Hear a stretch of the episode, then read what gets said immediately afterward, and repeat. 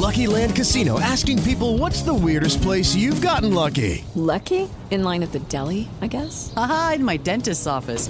More than once, actually. Do I have to say? Yes, you do. In the car before my kids' PTA meeting. Really? Yes. Excuse me, what's the weirdest place you've gotten lucky? I never win and tell. Well, there you have it. You can get lucky anywhere playing at LuckyLandSlots.com. Play for free right now. Are you feeling lucky? No purchase necessary. Void where prohibited by law. 18 plus. Terms and conditions apply. See website for details.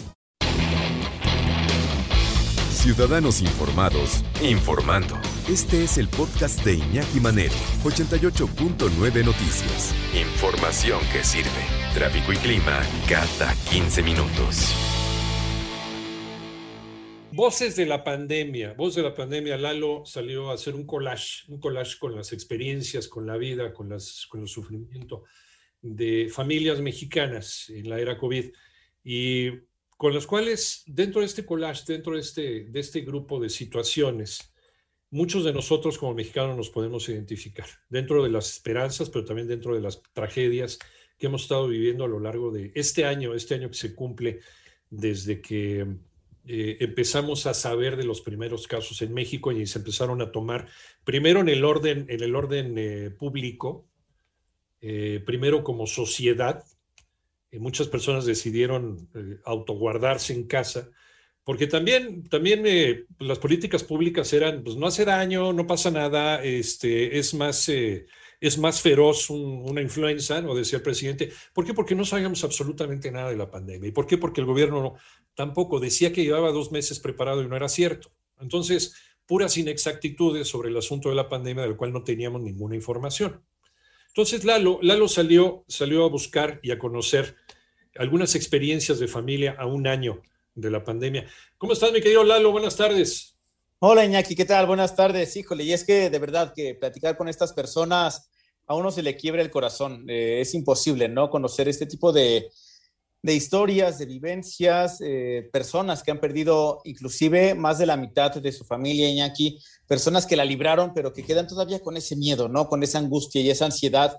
Conocimos estas historias y para esto, Iñaki, para este homenaje también para todas aquellas personas que se nos han adelantado o que nos han sido arrebatadas por la pandemia, hay que imaginarnos lo que sentíamos hace un año, Iñaki. El 1 de marzo del 2020 ya conocíamos el primer caso, ¿te acuerdas? Que decían que era un hombre que estaba internado en el Instituto Nacional de Enfermedades Respiratorias y a partir de allí, bueno, confiábamos en lo que nos decían las autoridades, no, hombre, para julio del año pasado ya lo superamos y todo el mundo pensaba que esto iba a ser algo muy rápido. de julio, de junio. 12 meses, 12 meses después, Iñaki, ¿en qué vivimos, no? Más de 185 mil personas en aquel entonces todavía tenían planes a futuro con la familia, en el trabajo, en sus estudios, en la forma personal, a lo mejor se querían ir de viaje, estaban ahorrando. Y un año después, Iñaki, estas 180 mil personas y aparte cifras oficiales que sabemos que son más, pues ya no están con nosotros, los planes quedaron destruidos y su lugar fue ocupado por la desesperanza, la incertidumbre, el desconsuelo, el miedo. Iñaki, te presento pues estas primeras voces de la pandemia. Esa enfermedad indudablemente está arrancando, no se lleva, está arrancando vidas de una familia. Me sacaron una placa y sí, efectivamente ya había daño. Ya tosía y tosía sangre. Al siguiente día de que me dan el, diagnóstico de la neumonía es cuando muere mi mamá. Una experiencia que sinceramente no le deseo a nadie, doloroso, triste. Acabamos de escuchar dos personas que tuvieron que despedir a sus familiares por esta pandemia y otras dos personas que, la libraron, pero que estuvieron hospitalizadas y que aún continúan con secuelas, Iñaki.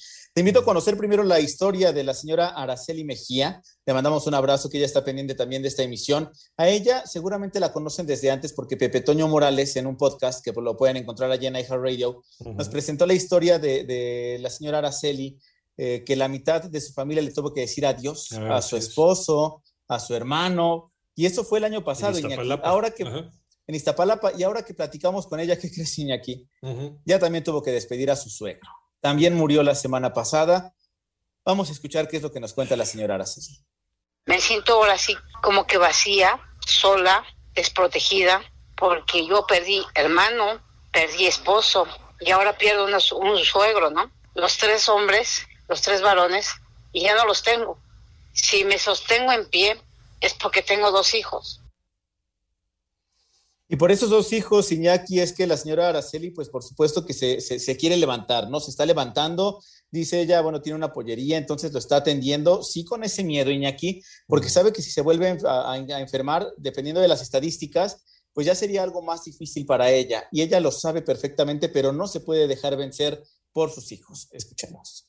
Todavía con miedo, pero si yo me vuelvo a, a contagiar de COVID, es el 90% de probabilidad que no salga. Por mi edad, porque soy una señora diabética ya, y por esos dos hijos tengo que levantarme y seguir adelante. Esos dos hijos la levantaron después de tres meses de estar en cama, Iñaki. No solamente imagínate eh, la dolencia física, el cuerpo cómo queda, los pulmones, sino el vacío que tiene al haber perdido a, su esposo Cristian, a su hermano, ahora a su suegro. Eh, no es la única historia, te decía que tenemos cuatro, Saraí Campech, a lo mejor a algunos les suena el nombre porque es presentadora de noticias, ella es periodista en el Canal 11. Murieron sus papás, Iñaki, en el peor momento de la pandemia, en el pico más alto, en diciembre, cerca de Navidad. Primero murió su mamá, después murió su papá en enero, ella se contagió también y vamos a escuchar su historia. Nos tocó en el peor momento de la pandemia en, nuestro país, los hospitales desbordados, con la crisis del oxígeno y pues lamentablemente el desenlace pues nos ha dejado marcada a mi familia con este inexplicable sentimiento de ausencia, de dolor, de no comprender del todo qué pasó o qué hicimos mal. Y esas dudas, Iñaki, me comentaba Saraí, que también le mandamos un abrazo, son las que más taladran en la mente, ¿no? Hicimos algo mal, ¿qué pasó? Si nos estábamos cuidando, ¿dónde llegó? ¿Por qué a mí sí? ¿Por qué a mí no? Si internamos a mi papá, ¿fue buena idea? ¿No fue buena idea? Y así es como viven muchas personas, Iñaki. Eh, también platicamos con el señor Salvador Martínez. Él estuvo hospitalizado en el Hospital Militar Central estuvo intubado, estuvo con traqueotomía, libró la batalla, pero tiene todavía esos recuerdos del hospital. Escuchemos. Sí, hubo mucho miedo, sí hubo mucha tristeza, soledad, angustia, porque decir, pues ya aquí me quedé. Sí lo pensé muchas veces y después en, la parte de recuperación, que es muy difícil, muy lenta, también pensé, pues ya no quiero, ya me voy, ya se acabó esto. Afortunadamente, don Salvador ya se encuentra mejor, ya está inclusive en home office. También le mandamos un abrazo. Y por último, Toño Gorostieta. Él es terapeuta físico, entrenador de box, Iñaki.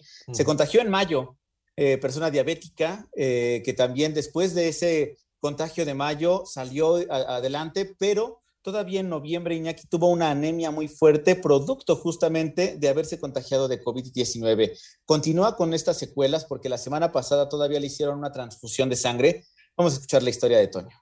Al principio salí como con mucha tristeza y alegría al mismo tiempo, ese sentimiento encontrado de la fortuna de estar vivo y de estar en casa y la tristeza de haber visto desfilar por los pasillos bolsas de cadáveres una tras otra, ¿no? Yo vi jóvenes, muy jóvenes morir esas son las historias, Iñaki, son las voces de la pandemia, cuatro historias, pero que seguramente nos reflejan lo que sentimos millones de mexicanos. Y esas eh, dudas que decías, Lalo, de, debimos de haberlo llevado al hospital, nos hubiera ido mejor si lo de dejarlo en casa, hubiéramos, hubiera tenido una mejor atención en su casa que en el hospital, hubiéramos hecho un esfuerzo económico para llevar un hospital privado. No sé, son muchas cosas que oyes todos los días, por eso te digo que nos identificamos con estas historias porque muchos de nosotros ya pasamos por esta zozobra. Eh, por qué llegó a, nuestra vida, por qué se metió en casa COVID, qué hicimos mal, ¿no?